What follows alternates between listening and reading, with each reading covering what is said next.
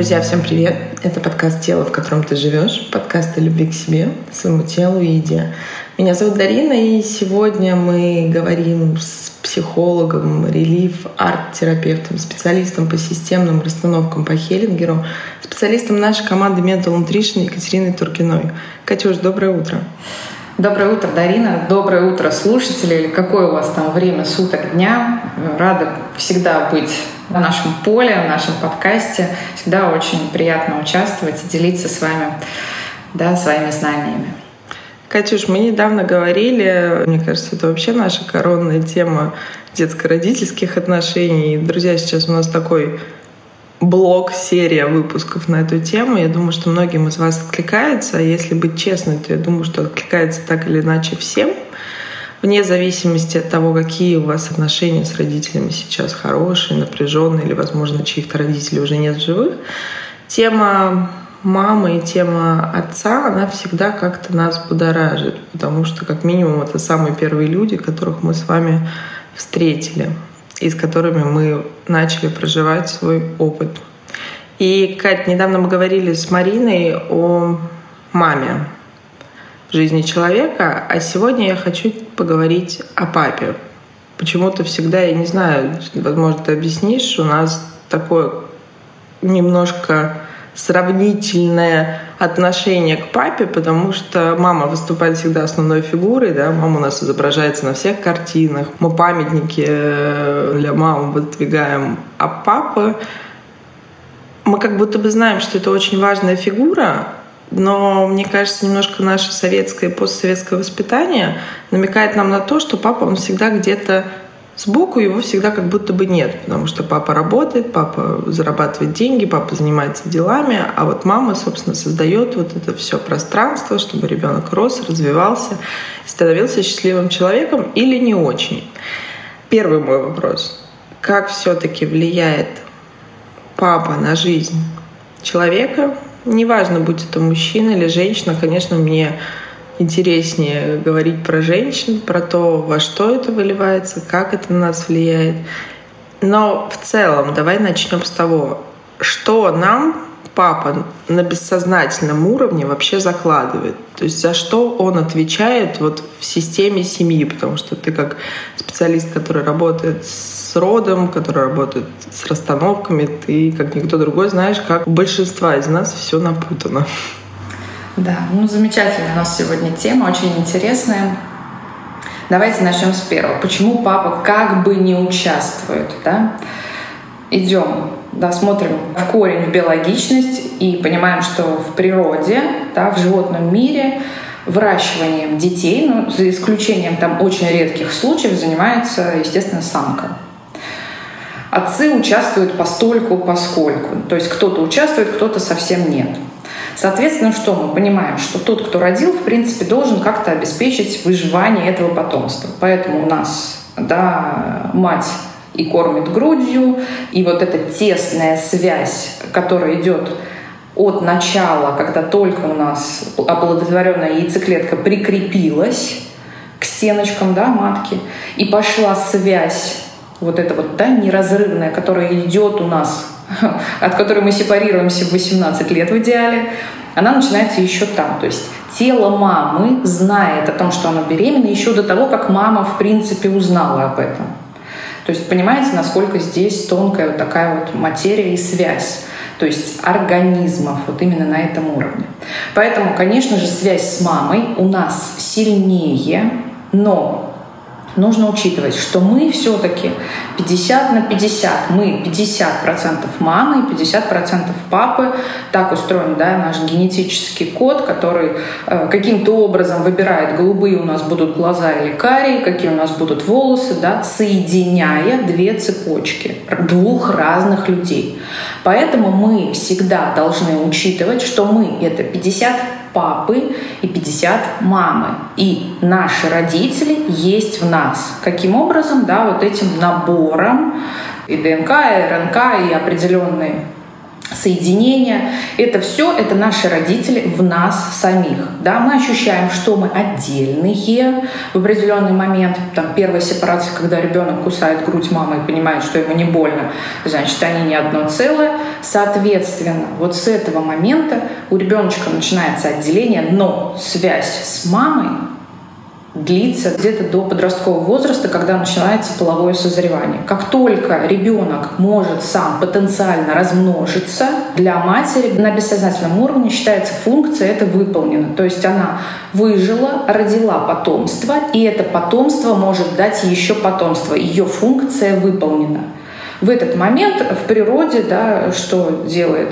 э, зверюшки, у них быстрее, конечно, цикл, скажем так, но тем не менее плюс-минус он такой же. Жизнеспособный ребенок, его оставляют и идет дальше заниматься своими а, самочка делами, дальше размножаться, да, чтобы увеличить свой генный фонд в своем ореоле.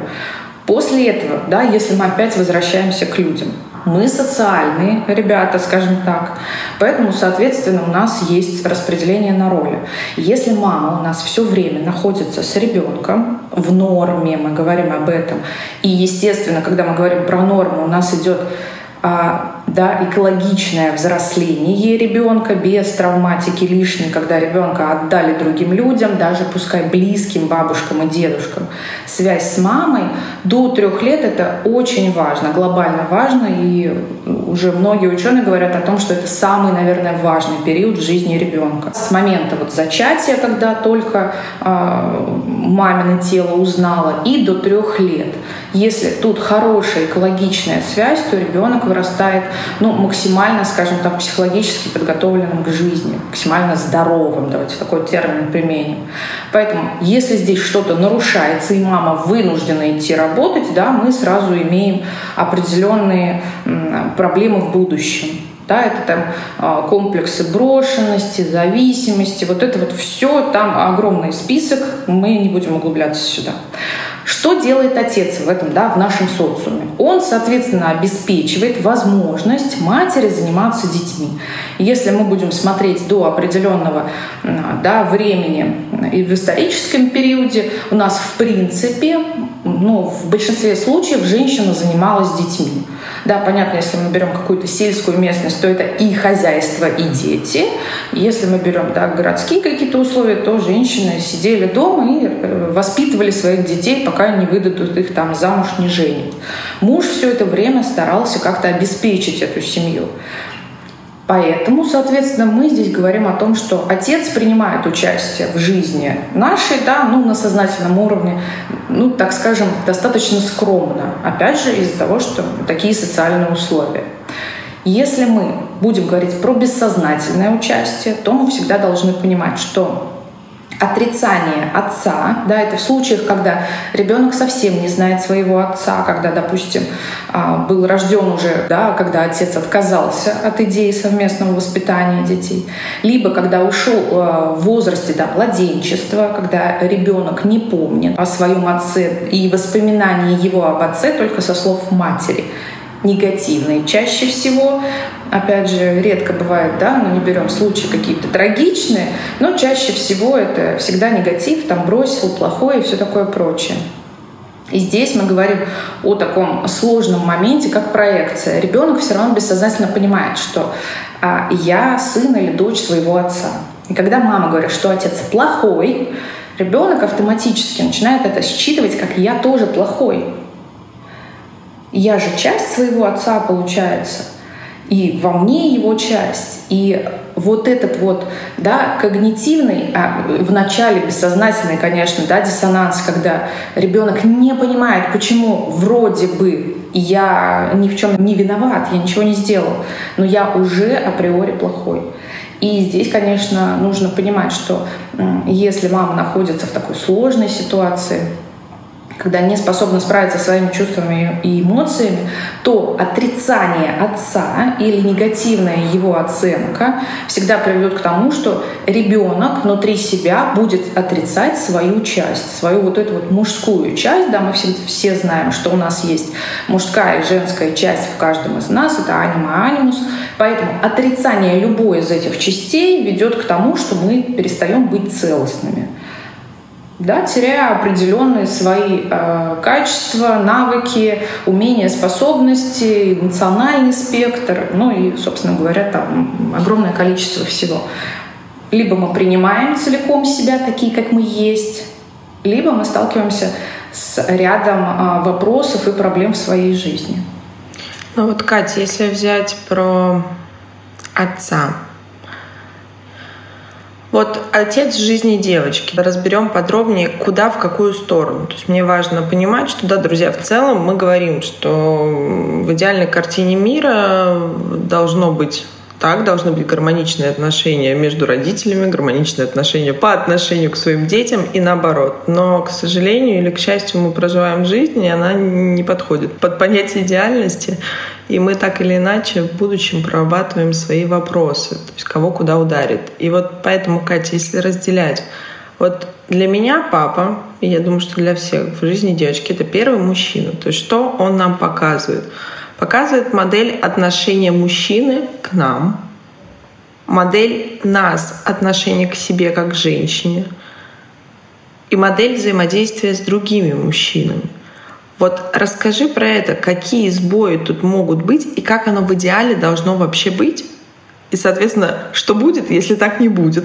Друзья, я специально коверкаю, чтобы немножко вот серьезность этого момента снивелировать. Потому что на самом деле тема мама в жизни человека и отца — это один из главных запросов терапии. Я думаю, что ты со мной согласишься. Да, Дарин, совершенно верно. Все, все очень правильно ты сказала. Действительно, именно так отец влияет на нашу жизнь, на жизнь девочек. Его отношения, отношения а, его к другим женщинам.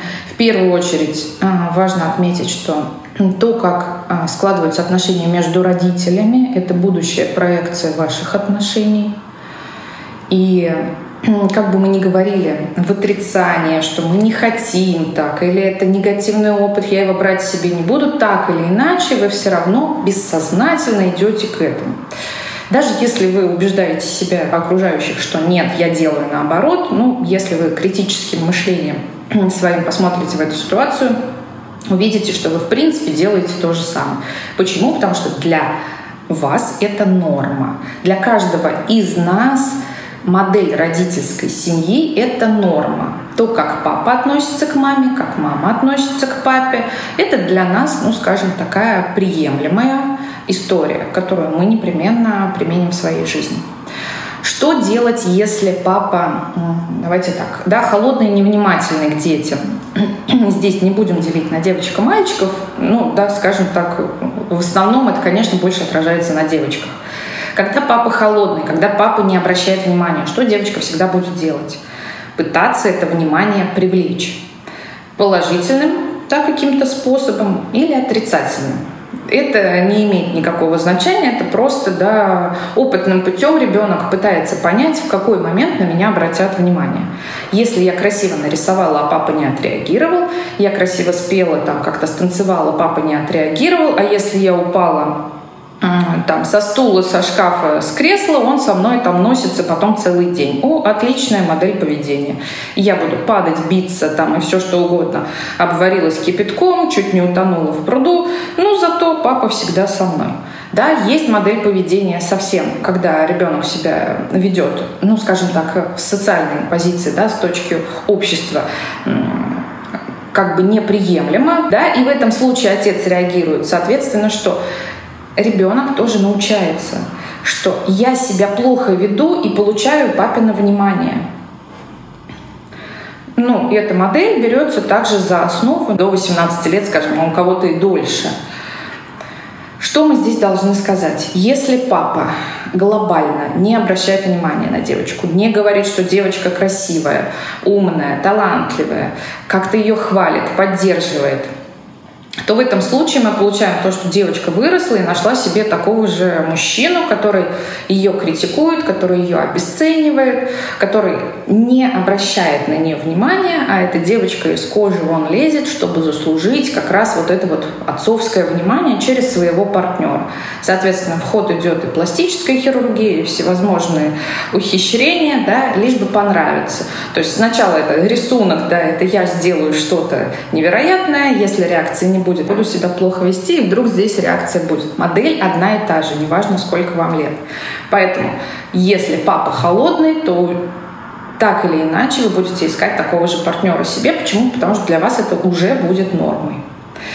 Если мы берем а, момент такой, когда папа, наоборот, выделяет девочку, дочку маленькую, и негативно относится к матери. Мы здесь говорим о да, Эдипе, о комплексе электри, и это, конечно же, глобальная проблема огромного количества людей. Почему? А, да, в возрасте от 3 до 5 должен пройти вот этот вот момент, когда девочка как бы метафорично должна проиграть своей маме. Папа должен выбрать маму, а не ребенка. Здесь мы всегда говорим о том, что а, когда у родителей, ну, скажем так, плохие отношения, недостаточно близкие, недостаточно экологичные, они там закрывают свои какие-то вопросы, и ребенок попадает вот в этот треугольник, в треугольник между родителями. По большому счету у нас всегда ребенок должен оставаться ребенком, родительские отношения должны оставаться партнерскими отношениями. В эти отношения не должны попадать посторонние люди. Так вот, как только у нас маленькая девочка выиграла войну у мамы за папу что происходит для девочки? Это также становится нормой, и эта модель для нее становится устойчивой. Это некий треугольник. Когда девочка достигает определенного возраста, девочка ищет себе такого же папу с мамой, куда бы она могла попасть в качестве третьего человека. И мы здесь говорим «Здравствуйте» о чем? Как раз о большом количестве женщин, которые выбирают для себя роль любовницы и чувствуют себя в этом достаточно комфортно. И здесь многие говорят, что женщины лукавят. На самом деле нет, бессознательно для них действительно это самое комфортное состояние. Почему? Потому что для них это норма, норма с определенного возраста. Мы должны понимать, что это подтверждалось на протяжении долгого времени. Сразу да, отвечу на вопрос, может быть, у кого-то появился, кто в такой ситуации находится. С комплексом электро прекрасно работает расстановочная техника. Да, она сложная, она неприятная, но поверьте мне, с этим можно работать.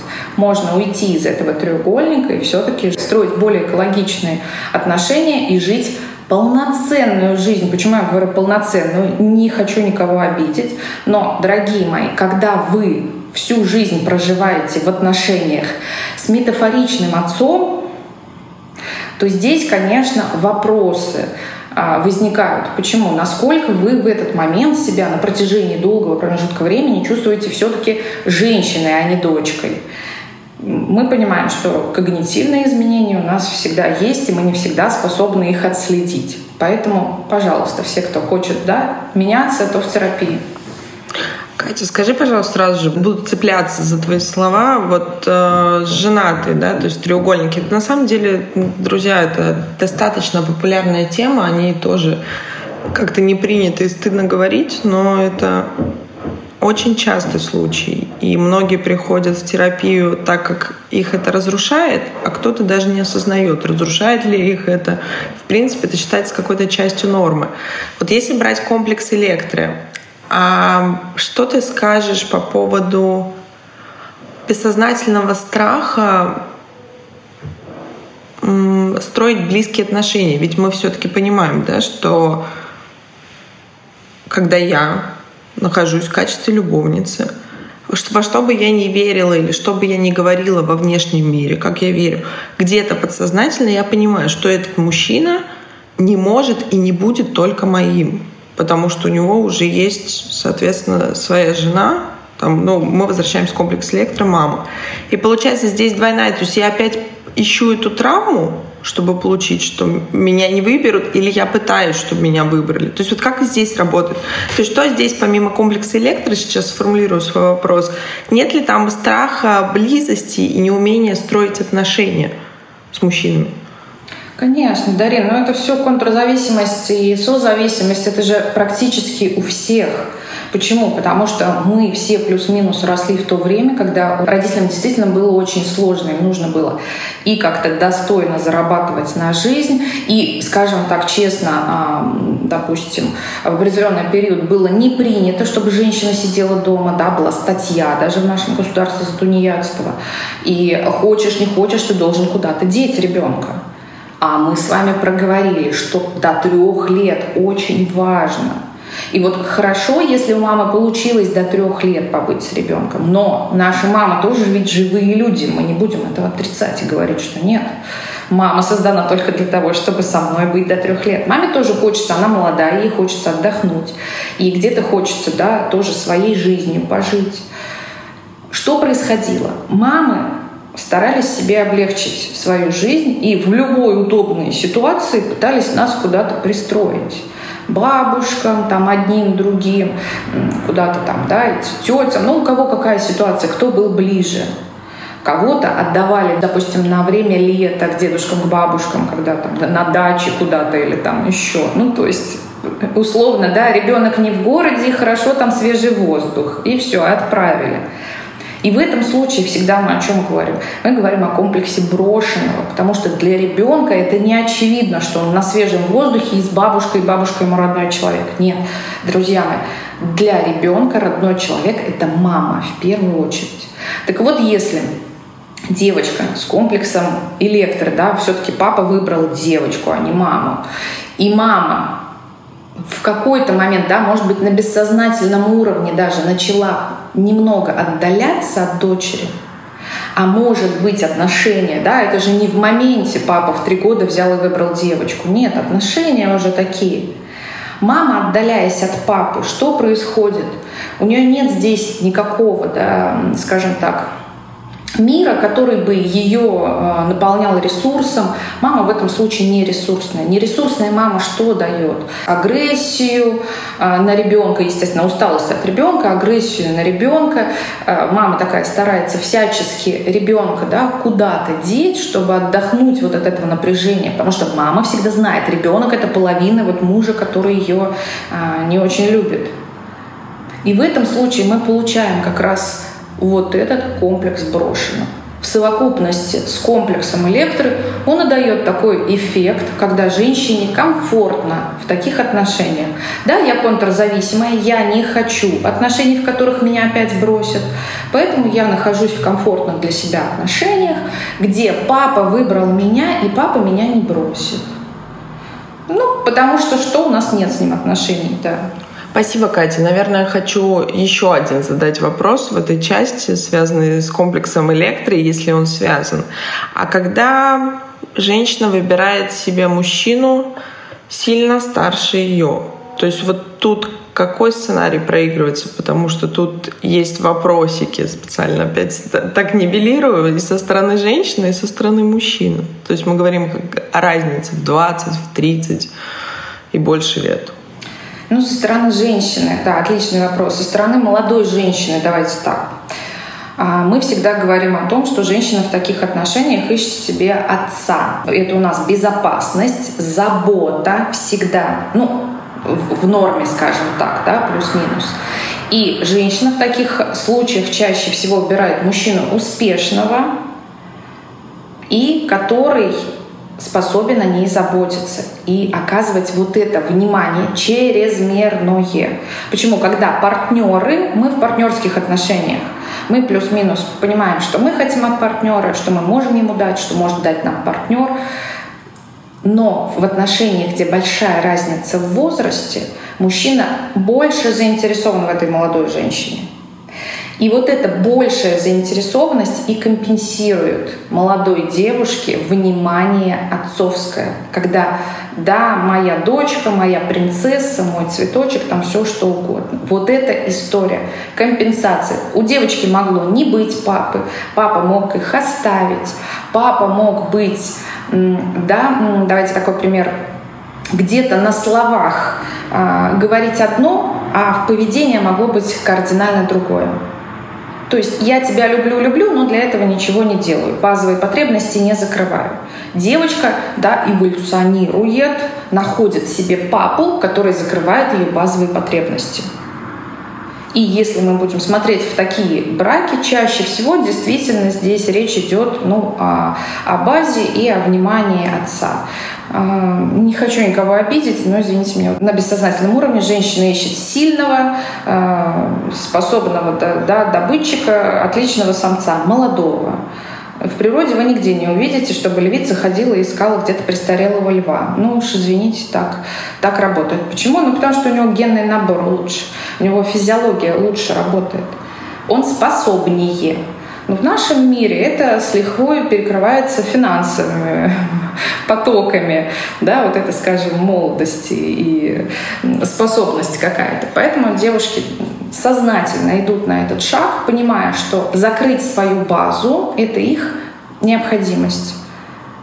Это первое, что нужно сделать. Почему? Потому что где-то эта база была не закрыта. Где-то осталась травматика из детства, где папа вроде бы говорил, что любит, любит, любит, а кушать было нечего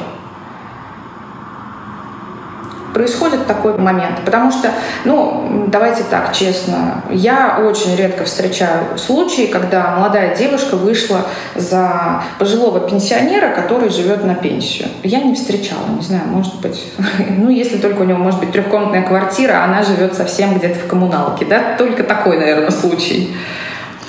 Но вот, кстати, я хочу ремарку сделать по этой теме. Да, я задавая вопрос, конечно, я понимала истоки, и понимала то, что ты скажешь. Но, друзья, вот кто нас слушает, и барышни, это еще раз хочу обратить внимание, что это потребность нашей психики. И действительно, я предвкушаю, как кто-то сидит на, на другом конце света, слушает наш подкаст, и поднимается агрессия, поднимается непонимание, поднимается защита, условно говоря, если вы находитесь в таких отношениях, потому что мы только что как будто бы обесценили все те прекрасные чувства, которые есть в этой паре.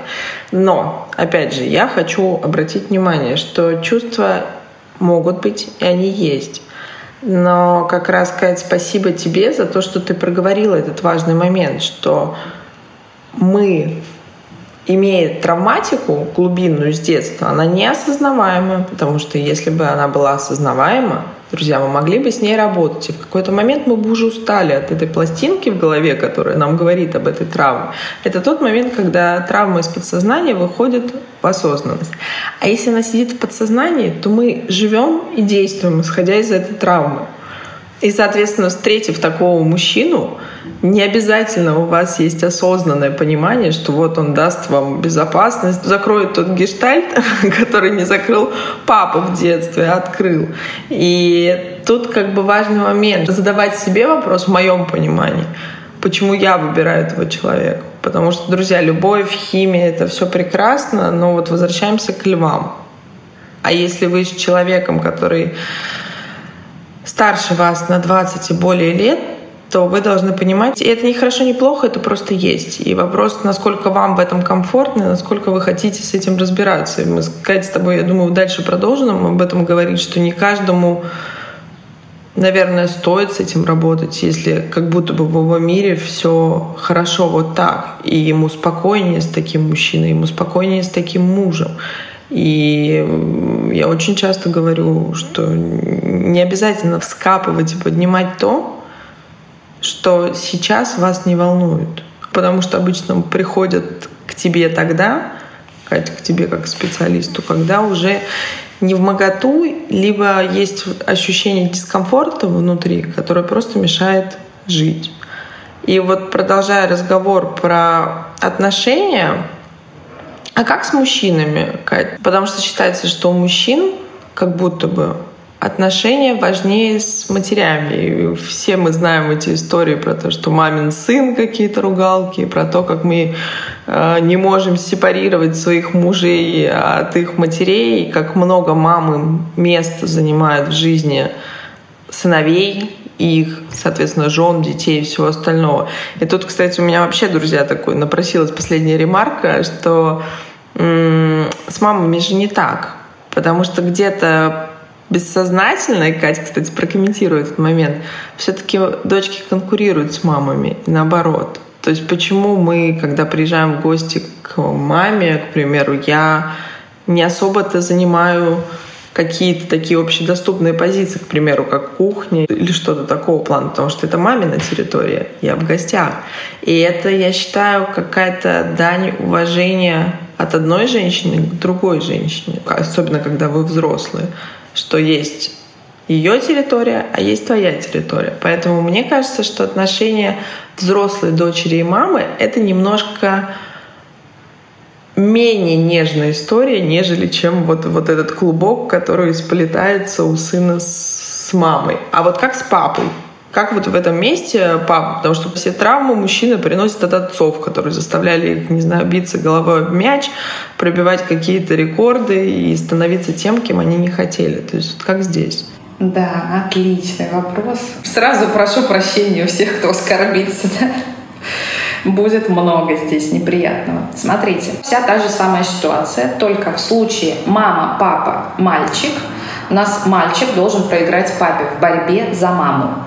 То есть в какой-то опять промежуток времени, с трех до пяти, ну это как бы норма, но давайте понимаем, что где-то раньше, где-то позже, у каждого своя история. В этот промежуток времени а, мальчик маленький начинает воспринимать маму как потенциальную свою женщину. Что в этот э, момент? Если у мамы, опять же, с отцом отношения холодные, они не пара, они да, по каким-то причинам нам неизвестным не вместе, находятся, ну, в широком смысле этого слова, у них нет близости, у них нет понимания, у них нет адекватного общения. В этот момент мальчик как бы выигрывает у отца. Почему? Потому что отец не борется за свою женщину, она ему не нужна. И тогда мальчик встает для мамы бессознательно. Друзья мои, все бессознательно. Мы здесь не говорим о коварных замыслах каких-то. Бессознательно он встает на место партнера. И вот здесь мы говорим о том, что как нам сложно со свекровями, которые опекают нашего мужа, и мужа на минуточку скоро 40. Да? Она им руководит. И непонятно, чей он муж, мой или ее. Вот как раз ножки растут у нас отсюда. В каких случаях это может э, случиться? Да, первое, когда отношения между родителями а, недостаточно хорошие. Это самый первый момент, и мальчик, соответственно, ему даже не нужно бороться, он уже получает э, да, маму в качестве женщины. Если папа находится уже в отношениях с мамой, но мама подавляет отца, то изначально ребенок видит, что рулит во всей этой ситуации семейной системе его мать.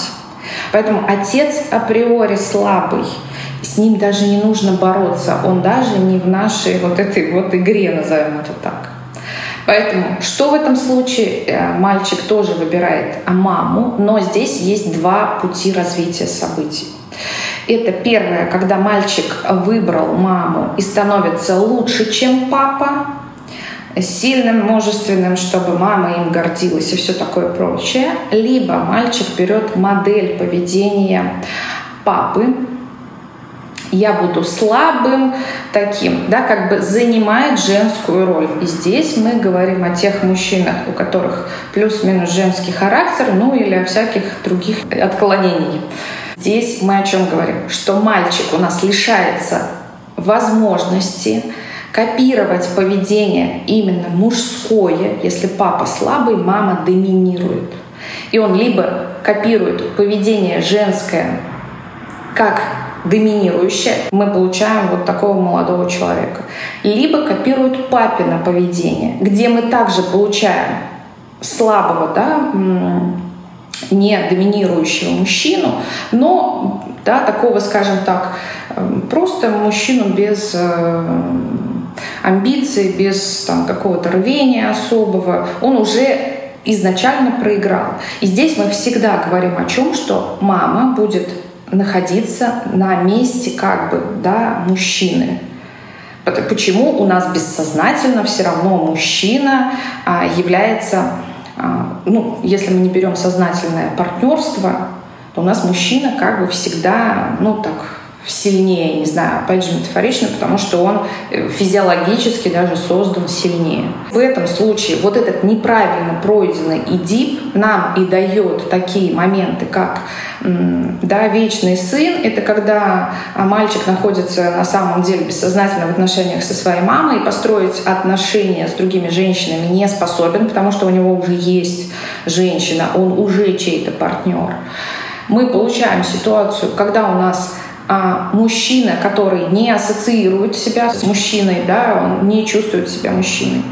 И получаем ситуацию, когда он как бы понимает, что он мужчина, но не понимает, как функционировать, как другие мужчины. И тогда мы получаем вот как раз мальчиков, таких, которые не очень понимают, как себя вести в мужском мире, если мы берем, да, все-таки такой стереотипный мужской мир со своими увлечениями, со своими там а, определенными какими-то правилами общения, правилами жизни. И вот здесь наша травматика, когда папа такого мальчика тащит играть в футбол. То есть Идип мальчик выиграл, и он уже с мамой, он мамин партнер, а папа все-таки пытается его затянуть в свои какие-то увлечения, что-то еще, мальчику это уже неинтересно. Либо папа, который подавленный мамой, пытается компенсировать это где-то вне дома. Пойдем поиграем в футбол, в хоккей. Интересно тебе это, неинтересно, это никому не важно. Я пытаюсь через ребенка компенсировать свое несостояние э, в этой семейной системе. То есть, Катя, правильно ли я тебя поняла, вот если подытожить? В идеальной картине мира, вот в этом возрасте 3-5 лет, девочка должна проиграть маме в борьбе за отца и перестать соперничать и начать учиться у мамы как я могу стать такой же красивой, умной, самодостаточной, любящей, заботливой, какой угодно, подставьте свое, чтобы у меня появился такой же папа, но не этот. А у мальчика, соответственно, аналогично, но относительно матери. И тогда получается в этом случае, как будто бы мы тогда выходим в этот мир взрослыми мальчиками и девочками и прекрасно находим себе тех мужей и жен, которые нам подходят. А вот возвращаться обратно. Как понять, что у меня не пройден, к примеру, вот этот конфликт? Вот, к примеру, есть ли у меня комплекс э, электры? Или наоборот, если я мужчина, есть ли у меня вот этот эдипов конфликт? То есть назови какие-то вот несколько маркеров, то есть сейчас мы с тобой подробно говорили, но какие-то несколько маркеров, о которых я могу задуматься, а пройдено, а все ли у меня там окей. Все, Дарин все верно сказала. Действительно, нужен проигрыш, и родителям нужно за этим следить обязательно, если вы хотите получить все-таки а, да, потомство, которое, скажем так, продолжит ваш род. Действительно, а, есть маркеры. В случае с девочкой это а когда, ну давайте возьмем там после какого-то возраста 18, меня привлекают всегда мужчины, первое, которые старше. Не чуть-чуть, мне 18, ему 23. Нет, здесь они психологически на одном уровне находятся. А когда глобально, мне 18, я еще мало понимаю в этой жизни. А, мне нравится мужчина, которому 38. Да, он не старый, но вполне себе состоявшийся уже, психологически подросший. Это, кстати, очень такой хороший маркер. Друзья, а у мальчика? Давай по одному. Да, у мальчика, в принципе, а, плюс-минус то же самое. То есть мальчик всегда, а, когда он здесь выиграл у папы, он либо будет искать занятую женщину, мальчик молодой, а там какая-то женщина уже замужем. Ему нужно выиграть всегда. У них там все случилось, он выиграл у того мужчины. Это для него норма. Ему нужно выиграть у кого-то. Женщина свободная, ему, поверьте, мне не интересно, что там делать. Она и так уже как бы готова со мной дружить. Давайте такой применим термин. То есть должно быть в любом случае препятствие, да, как и с девочкой. Мне нравится вот он, но он женатый. Или мне нравится он, он взрослый. Также и у мальчика должно быть условие вот этой вот как бы псевдонедоступности. То есть всегда должен быть кто-то третий, кто мешает и этим отношениям, скажем так. Следующим маркером это всегда будет вот этот вот у нас созависимость и контрзависимость в любом случае. Почему? Потому что с одной стороны я хочу отношений, с другой стороны я не хочу отношений. Почему такая неразбериха? Потому что наше бессознательное все-таки понимает, что мы не в норме находимся, нам сложно будет найти партнера. Поверьте мне, эволюция нас устроила таким образом, что партнера мы все-таки ищем, да, и вот здесь давайте магия любви, чувств и влюбленности, она срабатывает когда? Когда физиология наша понимает, что вот этот самый подходящий нам партнер. И на уровне рода он закроет наши какие-то вопросы, и на уровне физиологии, физики, да, вот этой подлечит нас там условно. Я небольшого роста, а он повыше. Вот детки могут быть повыше, отлично. Я не буду себе искать еще поменьше мужчину. Зачем? Что у меня потомство будет еще помельче? Так в природе не работает, так не выживает потомство. Нужен хороший генный набор. И женщина бессознательно, поверьте мне, если мы будем говорить, но все-таки прям вот э, совсем да, ставить эксперимент на чистоту, женщина в большинстве случаев, если мы не говорим про глобальный комплекс какой-то у женщины, выберет мужчину физически развитого, достаточно высокого, да, то есть, э, ну, скажем так, приятного во всех отношениях. Видишь, я уже тут не могу удержаться, когда ты заговорила про эволюцию. Я как специалист функциональной медицины вставлю свои пять копеек, друзья, что сейчас благодаря 21 веку нашим всем чудесным образом жизни, продуктам у нас вообще с вами сбиваются ориентиры. То, Кать, на самом деле, о чем говоришь ты, про то, что эволюционно, конечно, эволюции еще раз, все равно, как мы с вами ментально проживаем эту жизнь, насколько мы удовлетворены, насколько мы радуемся пению птиц по утрам, или насколько нам комфортно жить с теми, с кем мы живем. Эволюция банально на это все равно. Ей нужно, чтобы встретились два человека, для этого она включает ту самую первичную любовь, страсть. Это как раз-таки те самые механизмы природы, чтобы мы продолжали род. И спасибо, вернусь нашей эволюции питания, эволюции технократии. У нас вообще сбиты ориентиры. И вы посмотрите, как это влияет на продолжительность потомства. Чем проще живут люди, чем дальше от больших городов они живут, тем лучше там построена система семьи. Об этом, Кать, мы тоже с тобой говорили. Вот там системные расстановки практически никому не нужны, потому что там природа работает действительно в своем первозданном виде.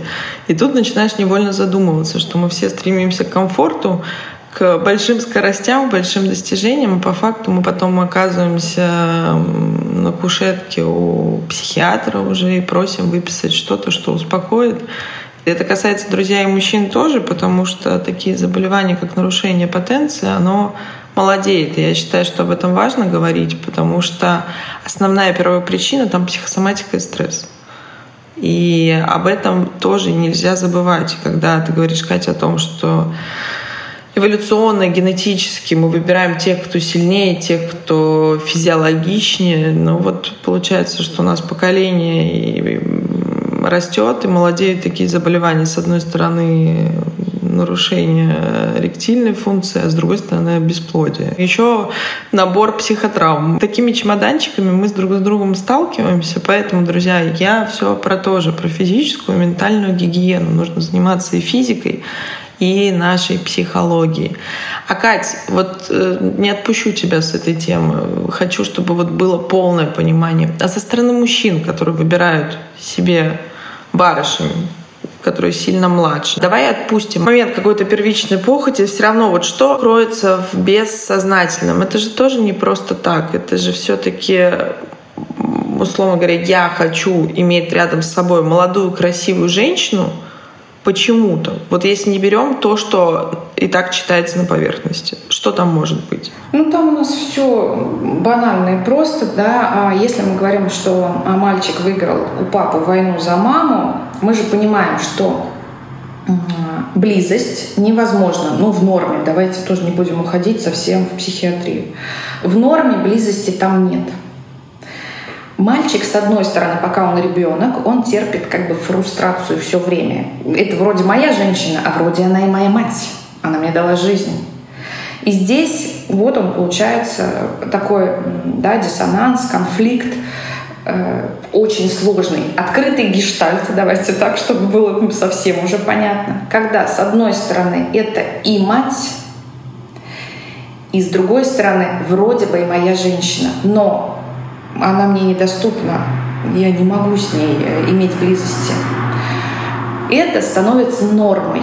И в дальнейшем для мальчика норма сексуального удовлетворения будет только с фигурой, которая напоминает ему мать по поведению, по своему отношению к нему. Я думаю, что все видели таких гиперопекающих жен. И такие браки существуют. Мы не всегда говорим о том, что там недоступно. Да, там может быть и недоступно, но и может быть свободная женщина, взрослая, которая берет функцию мамы на себя, но и еще дополнительно закрывает вот этот вот открытый гештальт. Почему? Потому что, возможно, уже здесь близость да, вот это вот такая нездоровая история, конечно, но на бессознательном уровне закрывается вот эта вот потребность соединения двух ролей в женщине. Почему у нас, да, у мужчин существует такой миф, что там а, на кухне кухарка, в постели любовница, там это здесь еще. Наши роли, по большому счету, у каждой женщине должен быть набор этих ролей внутри нее, как дополнительное состояние. Для чего? Для того, чтобы мы не были скучными и унылыми, прежде всего для самой себя. Где-то я умею готовить, но это не значит, что я для своего мужа мама. Нет, я обеспечиваю нас, так скажем, провиантом на несколько дней. Да? Где-то я любовница, но это не значит, что я круглосуточная любовница, когда веду да, детей в сад, там вся такая. Нет, конечно же. В принципе, женщина, которая психологически, да, ментально здоровая, она прекрасно понимает, где какие роли нужно применять. И уж поверьте мне, женщина, которая там в постели со своим мужем пытается его как-то наставлять, соответственно, сразу же улетает в роль мамы. И каким-то мужчинам это окей и хорошо, и мы знаем каким, а для каких-то это недопустимо. Почему? Потому что секса с мамой быть не может в норме. Вот, собственно говоря, здесь вот эта история. Такие мальчики, безусловно, всегда будут искать себе женщину, которая будет ну, в образе мамы чаще всего. Что это потрясающе, друзья. Вы понимаете, насколько это все перекликается, но ходит на самом деле Кать вокруг одного и того же. То есть как будто бы происходит какая-то ситуация, мы получаем некий опыт, травмирующий опыт, да, что-то есть часть нормы, что-то нет, и как будто бы как паутина по всем местам, знаете, когда стекло разбивается, идут какие-то э, мелкие трещины по всему стеклу. То же самое происходит с нами. Скажи, пожалуйста, а вот с такими моментами в каком подходе ты работаешь чаще всего? Ну, скажу, что основной подход, в котором я работаю, релиф. Почему? Потому что это краткосрочная терапия.